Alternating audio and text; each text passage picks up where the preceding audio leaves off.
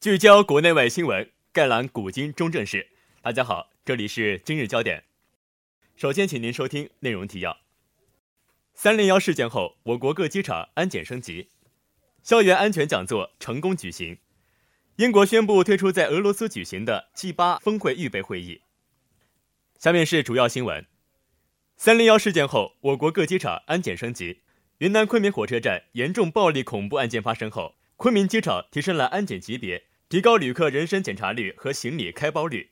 此外，首都机场、深圳、西安、南昌等地均增加防爆检查及更细致的手检。事件发生后，昆明长水国际机场全面提升安保级别。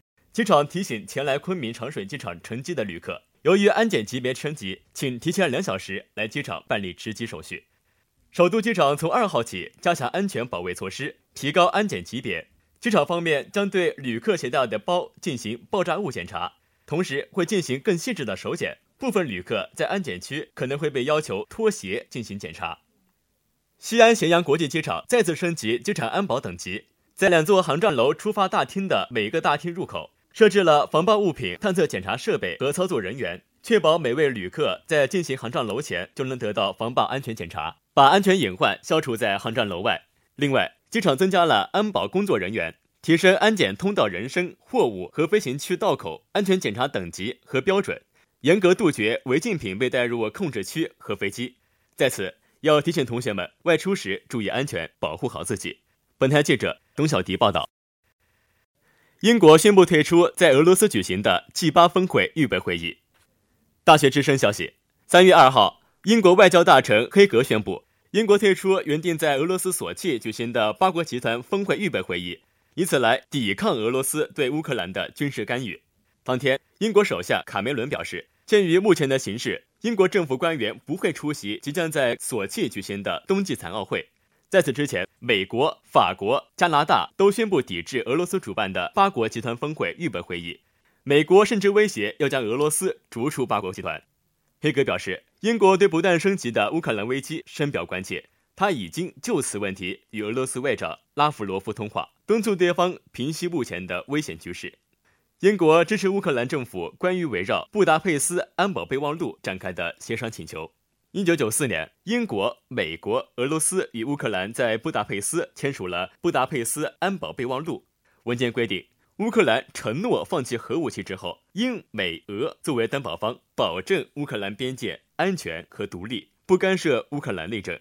本台记者罗新武报道。校园安全讲座成功举行。三月四号早八点半，由校园幺幺零指挥中心发起的安全讲座在博雅楼幺零八准时开始。负责安全讲座的是来自指挥中心的老师，文学院大一新生都参加了讲座。校园安全一直是社会关注的重点。本次讲座由一段火灾防范视频开始，总共分为三个部分，都与学生自身息息相关。在消防安全部分，老师联系校园生活，仔细讲解了火灾发生的原因、预防与自救的方法。为了让大家印象更深刻，还引用了很多视频资料。